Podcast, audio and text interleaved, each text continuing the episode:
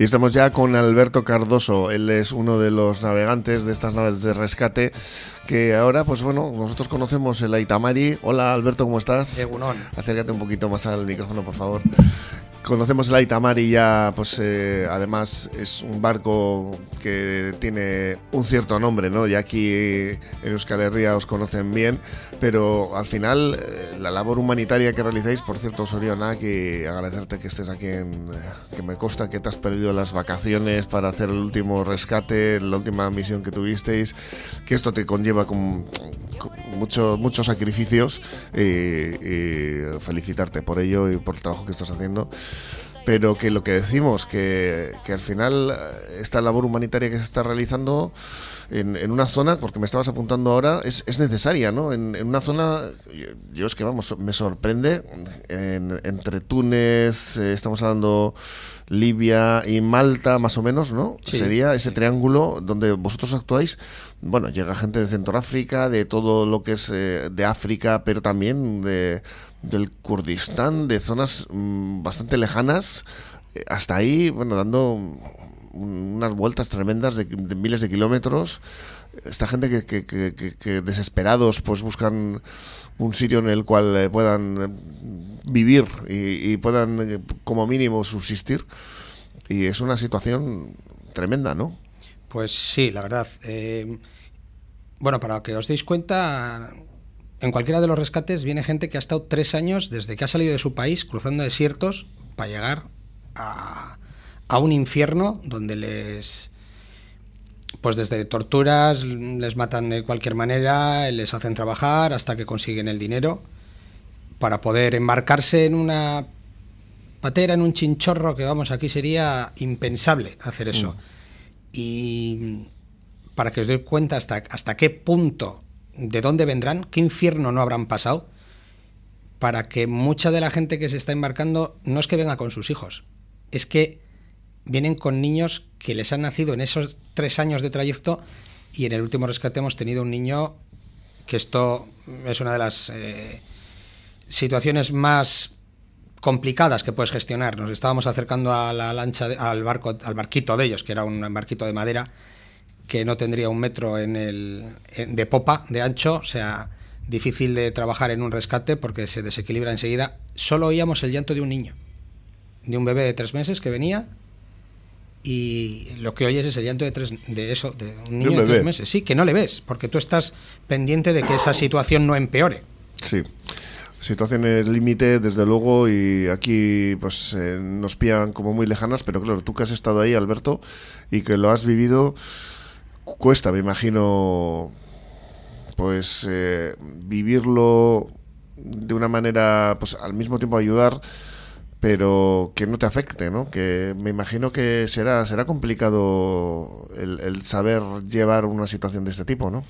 Bueno, eh, nosotros hacemos varios, varios entrenamientos antes de hacer las misiones. Sí, psicológicamente ¿no? tenéis que estar preparados. Y lo que hacemos es prepararnos técnicamente, técnicamente, hmm. haciendo maniobras con las lanchas, haciendo que gente haga de, de refugiados, haciendo los transfer entre una barca y otra en situaciones en las que se nos, se nos hace que, la, que se complique la situación con gente en el agua, con viento, con mala mar. Y eso te prepara y te hace que cuando tú estás en el momento de, res, de, de descanso, de, después de hacer las maniobras, que las hacemos todos los días, entre, nos, entre nosotros las charlas y nuestra preparación mental, eh, sobre todo por parte de la gente que, te, que, tiene más experiencia o que ha hecho más rescates, pues es eh, que la gente visualice qué posibles complicaciones podemos tener y cómo afrontarlas. Y eso hace que cuando ejecutas el rescate, estás centrado en el rescate. Lo que tenemos claro son las prioridades de, de salvar al mayor número de personas, ¿no? Eh, pero siempre nos preparamos pues, para encontrarnos a la gente en el agua, situaciones de estas, cadáveres en las embarcaciones. Cuando tú te preparas ante eso, en el momento de actuar, estás trabajando. No estás eh, emocionalmente, no decaes porque estás excesivamente centrado. Tienes, eres muy consciente, porque para eso has estado trabajando el tema, eres muy consciente de que ellos, en la situación en la que están, si hay 50 personas y 5 en el agua, tienes que intentar sacar a los 55.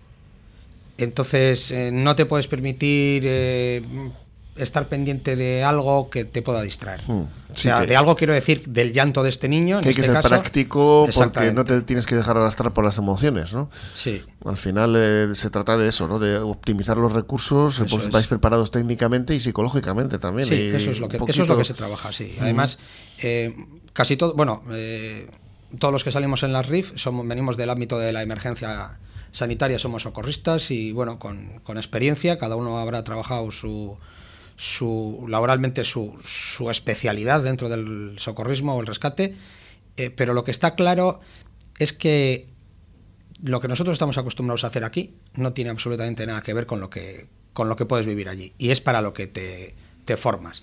Tenemos muchos documentos, tenemos muchas técnicas para afrontar distintas situaciones. Entonces, bueno, pues, pues para este tipo de labores te- o te preparas o no puedes Hay ir. que estar eh, preparado. sí. Además, eh, me contabas ahora que teníais 12 grados en, en el buque dentro, que para Sí. dormir bueno, pero que fuera que no se pillen porque se ha pillado una racha también de frío Sí, sí, hemos estado. tremenda, ¿no? Pues sí, muchísimo. Bueno, temporal como el que ahora debe tener ahora Mallorca, por lo que he visto olas de 8 Sí. metros. O sea, nosotros también hemos salido navegando con, con olas de 3 metros, casi 2 metros altitas, y estos barcos pesqueros de aquí pues se, se mueven mucho. En estas- Habitan muchísimo. En este triángulo que comentábamos antes de Libia, Túnez, Malta, las aguas son más tranquilas, quizá. No tiene por qué. También os Mm, eh, esta, sí. esta- esta gente se puede encontrar con, con esos botes que son minúsculos, con unas condiciones, eh, fíjate, ¿no? De, del- de mar que, que se los lleva, ¿no? Por delante. Sí, bueno, lo, lo que ha ocurrido ahora en Italia ha sido por eso, pero mm, suele ocurrir, suele ocurrir que todas las embarcaciones de rescate gestionamos el tiempo para llegar a la zona de trabajo cuando ellos tengan buen tiempo, porque es cuando salen. Con mal tiempo no salen. O es difícil, muy difícil. Lo que pasa es que puede que salgan, se extravíen en el mar, que como no llevan eh, instrumentos de navegación, pues pueden estar un montón de horas hasta que realmente te encuentras con ellos. ¿eh? Mm. Esto es lo que ocurre. Tú has estado en el anterior rescate, que fueron más de 30 personas las que Sí. resca- rescatasteis, y ahora ha habido otro de más de 40 personas Sí. rescatadas eh, eh, en la misma zona prácticamente, ¿no? Estamos hablando. Sí, el, el barco llegó. Bueno, de hecho, para que sepáis un poco cómo está la situación allí, nosotros eh, teníamos una marca con dos posibles contactos a la que nos íbamos dirigiendo en el primer rescate y este, estos tuvieron la suerte de que se cruzaron en nuestro camino. Se puede decir así, vamos, porque nos les vimos en la proa. Hmm. Eh, sin embargo, los compañeros del siguiente rescate, yo me tuve que desembarcar porque se me acababa la- el periodo de vacaciones que había solicitado y, y en 12 horas tuvieron cuatro avistamientos. El gobierno, ya no sé si sabéis, vamos, pero los gobiernos ahora, el gobierno italiano concretamente ha puesto una norma nueva sobre la mesa, un, que, que vamos, que para su funcionamiento les debe venir muy bien, no entendemos cuál es el motivo, pero eh, la norma es que en cuanto haces un rescate, te asignan un puerto y te tienes que retirar. Entonces, eh, no puedes atender más rescates porque tú ya has hecho uno. Han que- a, un- a un- a uno, a los rescates que puedes realizar. Eso, han- eso, ¿Esto eh, desde, uno, desde hace cuándo? pues desde hace nada lo acaban de firmar. Sí, sí. Sí, y el tema es que ahora, antes no te daban puerto, no sé si os acordáis que Sí, hace sí. un tiempo podían tener a la gente 10 días en el barco esperando, pero ahora te asignan el puerto. Pero eso también conlleva que asignarte el puerto no quiere decir que te den el más cercano. Te dan uno a dos días de navegación o a cinco días de navegación. Estamos hablando de la Itamari, que tiene capacidad para más de 100, ha llegado a tener a 170 personas a bordo, pero por ejemplo el barco de Médicos Sin Fronteras, que es un buque enorme, tiene para casi 500 personas, 400 y pico. Con un rescate de 40, la retiran a un, a un trayecto de 5 días de ida, descargar y 5 días de vuelta. No sé si es un denominarlo un castigo para las ONGs. El, realmente los castigados y los que están sufriendo son los que se están ahogando. ¿Quiénes son los que han firmado este acuerdo? Por si Italia lo ha impuesto. Y Estamos hablando del gobierno italiano. del gobierno italiano, de la presidenta en cuanto ha llegado. Y tiene visos de que eso no va a cambiar, claro. Ya esto. Hombre, pues por desgracia ha habido un incidente muy grave ayer en el que probablemente se hablan de Sí. sesenta y pico Te iba, cadáveres. te iba a hablar de que, Sí. de que han enterrado 63 migrantes mientras bloquean, los, los- como tú dices, los, los barcos de rescate, precisamente, ¿no? Con el nuevo decreto que, que- estás tú comentando va a ser todavía peor, claro. Eh, el tema es que esa gente ha llegado hasta Italia. que ellos lo que no quieren realmente es que lleguen. Claro. ¿no? Entonces, si se ahogan en el mar nadie sabe nada, pero es que han aparecido los cadáveres Sí, en, sus, en 63, sus playas. exactamente, sí. Creen que hay más de 100. Que Porque han aparecido de momento, claro. Sí, sí, pero creen que por los que han podido llegar, que están vivos y con lo que les ha contado, que debían de venir 200 personas y todavía faltan, pues me imagino que habrán hecho un número fácil y, y si tienen un número determinado de gente. Eh, lo que sí quería comentar yo es que en el 2017, en los rescates, cuando hacíamos rescates en el 2017, la situación era completamente distinta. Los barcos de rescate estaban en las zonas de trabajo, en la zona SAR, eh, y cuando rescatabas, o te mandaban una patrullera o un barco más grande que se llenaba y se iban a Italia o a Malta o donde fuese, o a Lampedusa, y los barcos de rescate seguían haciendo rescate. O sea, esa es la gran diferencia. Sin embargo, en el 2018 cambió el gobierno, entró eh, el gobierno ya de derechas y, y se acabó. Estamos hablando de enero del 2018. O sea, antes había apoyo a las ONGs y ahora solo hay bloqueos. Y cuando a un barco lo retiras cinco días de ida y cinco, de- o sea, diez días sin estar en la zona de rescate, pues estás, estás eh, sentenciando a mucha gente a, Mm. Y a morir. Y mientras tanto, Bruselas, ¿qué hace? ¿Mirar para otro lado? Porque no parece que haya entre los eh, miembros de la Unión Europea ningún tipo de, de acuerdo para, pa- para, no sé qué, para que esto no se produzca, para para acoger a estos migrantes y dar una salida a este a este gran problema, ¿no? De toda esta gente que, que intenta mejorar, bueno, sobrevivir, porque salen de, de zonas en las que los están masacrando. Sí, bueno, eh, Bruselas realmente, pues eh, entre unos y otros no terminan de, de tomar decisiones. Entonces parece que les van dejando a los italianos hacer lo que, lo que les place. No sabemos qué intereses puede haber por ahí o no, pero vamos, condenar a la gente así a, a morir.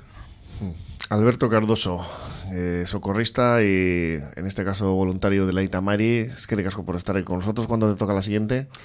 Pues cuando vuelva a tener vacaciones o dinero para permitirme un mes de empleo y sueldo. Este año ya nada.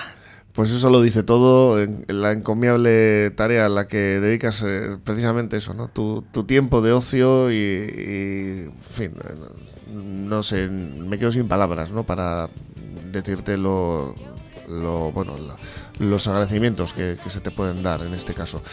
Alberto, es que ricasco por estar aquí en Porto Radio y ojalá no, no haga falta estas labores humanitarias, pero desgraciadamente me, me temo que va a seguir eh, siendo así. Pues es que ricasco a vosotros por permitirme en este caso venir a, a contar una realidad de primera mano difícil y dura. O sea, hacerlo visible es muy importante también. Mi Esker. Suri. Quiero